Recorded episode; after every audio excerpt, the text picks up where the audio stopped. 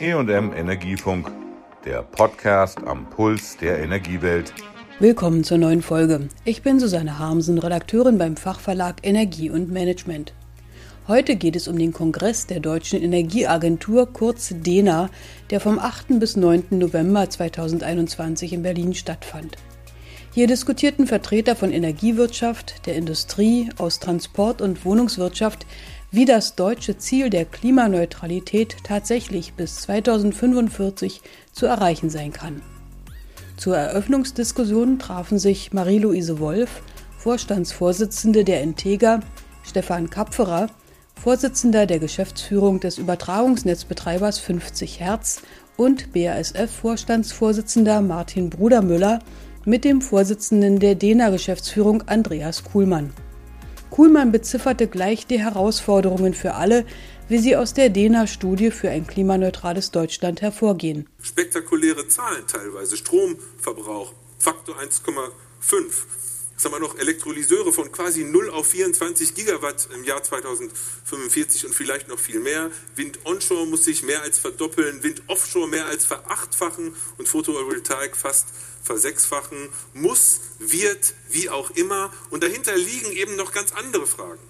Der Netzausbau, die Infrastruktur, die Industrieprozesse, die haben wir hier noch gar nicht angesprochen, die sich auch alle verändern werden in dieser Zeit. Wir werden in 24 Jahren von heute an nichts mehr von dem, was wir an fossilen Energieträgern importieren, importieren. Das heißt, es wird auf Null gefahren und gleichzeitig werden wir Neues importieren. Das muss ja alles auch geopolitisch erledigt werden. Und wir haben uns in dieser Studie, das möchte ich auch wirklich einmal ansprechen, auch mit transformatorischen Veränderungen auseinandergesetzt.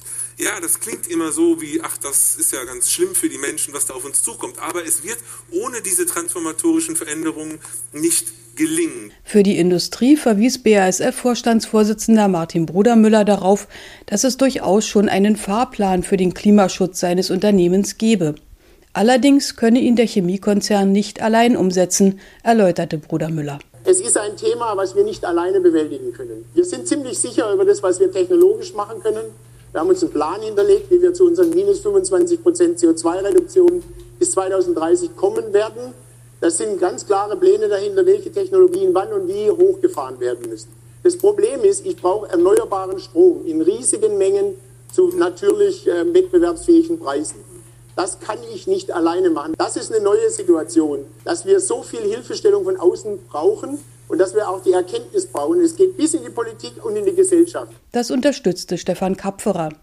Der Vorsitzende der Geschäftsführung des Übertragungsnetzbetreibers 50 Hertz bekräftigte, dass die neue Bundesregierung Planungs- und Genehmigungsverfahren enorm beschleunigen muss, wenn das Klimaschutzziel zu erreichen sein soll. Es fehlt ja nicht an dem grundsätzlichen politischen Willen, sondern es geht nachher um die Umsetzung im administrativen Prozedere und daran scheitern wir ja immer wieder. Ich will mal ein Beispiel nennen.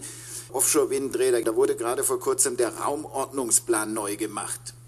Äh, und wenn man sich mal anguckt, wer da befasst ist, beteiligt ist, dann sind das im Grunde bald alle Ressorts. Da müssen Sie mit dem Innenministerium reden, weil das steuert den Prozess. Da müssen Sie mit dem Verkehrsministerium reden, weil sich das um Schifffahrtsrouten kümmert. Da müssen Sie mit dem Verteidigungsministerium reden, weil das ist für die U-Boot-Waffe in den Meeren zuständig. Da müssen Sie mit dem Umweltministerium reden, weil das natürlich den Tierschutz im Auge hat. Und Sie müssen mit dem Wirtschaftsministerium reden, weil das den Ausbau der Erneuerbaren fördern will. Und das macht so ein bisschen deutlich, Nachher versinken wir in diesen klassischen administrativen Prozessen.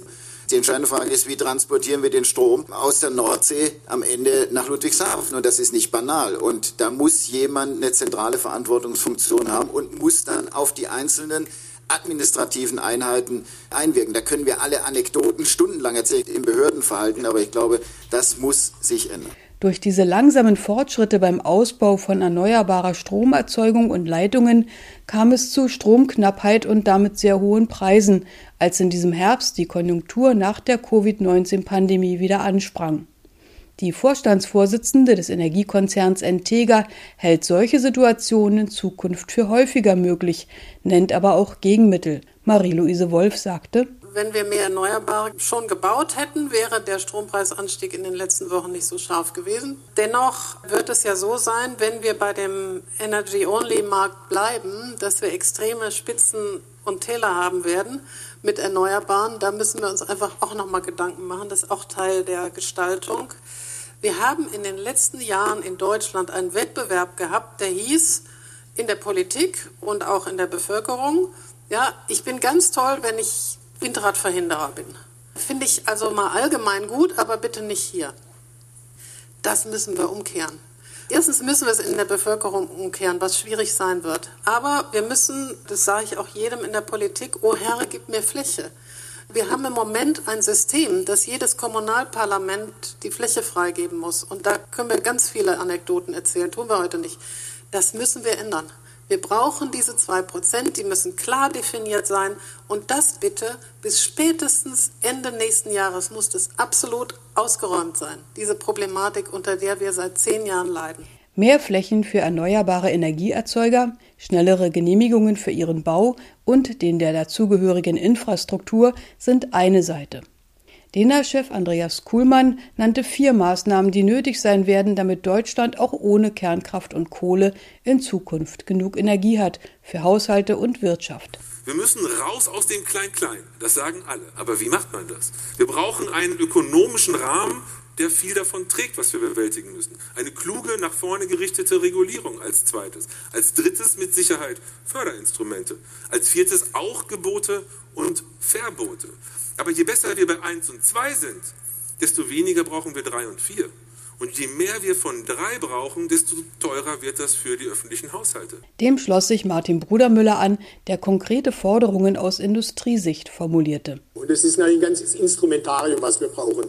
Der erste Punkt ist wirklich die Regulierung, die heute sehr stark darauf abzielt, wirklich zu beschränken, zu verbieten, und nicht mehr die bestimmte Dinge zu ermöglichen. Gucken Sie sich Fit for 55 an, 3400 Seiten, die im Wesentlichen genau das tun, alles Mögliche jetzt sozusagen einzuschränken, neues ETS, Abschmelzen von Zertifikaten und so weiter. Also wir brauchen eine positive Regulierung. Der zweite Punkt, den wir wirklich brauchen, ist Förderung. Wir müssen ja klar sein, wir haben heute ein Wirtschaftssystem, was im fossilen Zeitalter in einem Koordinatensystem definiert ist. Das verschieben wir jetzt in ein neues Koordinatensystem. Und es gibt ja einen guten Grund, warum die Wirtschaft sich im heutigen optimiert hat. Das heißt, wenn ich sie transformieren will, dann muss ich diese Transformation irgendwie auch möglich machen. Und das heißt, ganz wichtig, dieser Weg muss unter Erhalt der Wettbewerbsfähigkeit zu begleiten. Die ersten Schritte für neue Technologien mutig zu begleiten. Das heißt dann wirklich unkompliziert, schnell Pilotanlagen ermöglichen und vielleicht eine erste Stufe in die Vergrößerung. Was nicht passieren sollte, ist eine Dauerlimitierung. Aber ich gebe Ihnen ein Beispiel. Unser Elektrocracker, wir könnten eigentlich heute anfangen, es umzusetzen. Wir warten jetzt aber vermutlich noch zwölf Monate, bis der Förderbescheid da ist. Denn wenn ich vorher beginne zu bauen, kriege ich keine Förderung mehr. Ist völlig absurd. Wir könnten ein Jahr schneller sein. Er rechnet mit durchschnittlichen Preissteigerungen um 20 Prozent durch die Elektrifizierung der Produktion. Deshalb solle dieser Wechsel für eine Übergangszeit vom Staat unterstützt werden, zum Beispiel durch sogenannte Carbon Contracts for Difference. Diese entlohnen Unternehmen für die Einsparung von Klimagasen. Dies solle nur für eine Anschubzeit gelten, betonte Bruder Müller. Was sich binnen zehn Jahren nicht am Markt durchsetzen könne, sollte auch verworfen werden. Außerdem setzte er sich für Preistransparenz des Wandels ein. Es ist teilweise gar nicht so viel teurer. Ich habe zum Beispiel von einem Kollegen, ich habe es nicht selber durchgerechnet, der im Ammoniakgeschäft ist, gesagt, wenn man grünen Ammoniak nimmt, als Dünger nimmt, auf das Feld wirft, den Weizen äh, anbaut, den malt, ein Brot backt, dann heißt das für den Verbraucher, der Leibbrot kostet ungefähr 10 bis 20 Cent mehr. Das ist eine Größenordnung, die kann ich mir vorstellen, dass der Verbraucher die nachher auch wirklich bezahlt. Und ich glaube, diese Art von Transparenz zu schaffen, die hilft uns dann auch, die Akzeptanz zu bekommen. Aber es ist eine Illusion zu meinen, dass sich das einfach irgendwie in den Markt transformiert. Es sind Mehrkosten und irgendjemand muss sie am Ende bezahlen. So will BASF für alle seine 45.000 Produkte schon bis Jahresende den Kunden die CO2-Belastung ausweisen. Damit sollen Maßnahmen zur Reduktion der Treibhausgase entwickelt werden und der Kunde die Chance bekommen, sich für weniger belastete Produkte zu entscheiden. Zugleich soll er auch über den eventuellen Mehrpreis Bescheid wissen. Das Motto des Kongresses war Neuklimaland. Entega-Chefin Marie-Louise Wolf will nicht immer nur über die Schwierigkeiten der Energiewende sprechen, sondern lieber einen positiven Roman einer besseren Zukunft schreiben, um die Menschen zum Mitmachen zu motivieren. Die Industrie muss natürlich an ihrer eigenen Effizienz arbeiten. Sonst werden wir es nämlich nicht alles schaffen, wenn wir alles eins zu eins ersetzen. Ja, wir müssen natürlich an unserem Verhalten was ändern. Ich kann es genauso für das Thema Wärme sagen. Warum nicht statt dreimal im Jahr in Urlaub fahren, einmal die Heizung umbauen und so? Also solche Geschichten brauchen wir mehr. Und wir müssen diesen Roman so ausgestalten, dass wir möglichst viele Leute zu Verhaltensänderungen bewegen. Martin Brudermüller betonte, dass es in seinem Unternehmen gelungen sei, anfängliche Skepsis zu überwinden, sodass das Ziel der Klimaneutralität von den Mitarbeitern angenommen worden sei. Viele Ideen wie die Nutzung von Prozesswärme seien bereits in der Umsetzung. Auch Stefan Kapferer will mehr die Potenziale eines Deutschlands ohne fossile Energieträger und die damit verbundenen Treibhausgase verbreiten. 50 Hertz sei bereits heute in der Lage, eine stabile Stromversorgung zu 62 Prozent mit Ökostrom zu gewährleisten. Dabei ist dies wegen der hohen Fluktuation je nach Sonnenschein und Windaufkommen eine große Herausforderung. Bis 2032 will der Übertragungsnetzbetreiber zu 100 Prozent erneuerbar erzeugten Strom in seinen Leitungen transportieren.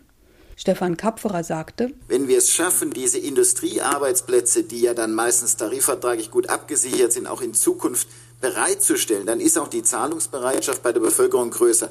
Wir sehen das ja gerade bei der Debatte auf europäischer Ebene. Überall dort, wo die wirtschaftliche Lage angespannt ist, wie in Spanien, wie in Portugal, auch in Frankreich, wo man Sorgen hat, wie reagiert die Bevölkerung, ist sofort der Ruf da, wir müssten jetzt was gegen die hohen Preise tun, wir müssten da eingreifen in den Markt. Deutschland hat sich nicht ohne Grund anders positioniert und ich glaube, das ist ein klares Zeichen dafür, wir brauchen eine stabile Wirtschaftsinfrastruktur, wir müssen den Standort Deutschland als grünen Standort, glaube ich, vermarkten, dann funktioniert das auch. Die Chancen, Deutschland zu einem innovativen und klimafreundlichen Industriestandort mit sicheren Arbeitsplätzen zu machen, würden heute zu wenig vermittelt. Zu oft ginge es nur um den Spritpreis an der Tankstelle, beklagte Martin Brudermüller. Alle müssen irgendwie Beiträge leisten. Und ich sage ganz klar, wenn wir da nicht knallhart aufklären und wirklich sagen, was es bedeutet, in zehn Jahren geben wir unser Geld anders aus.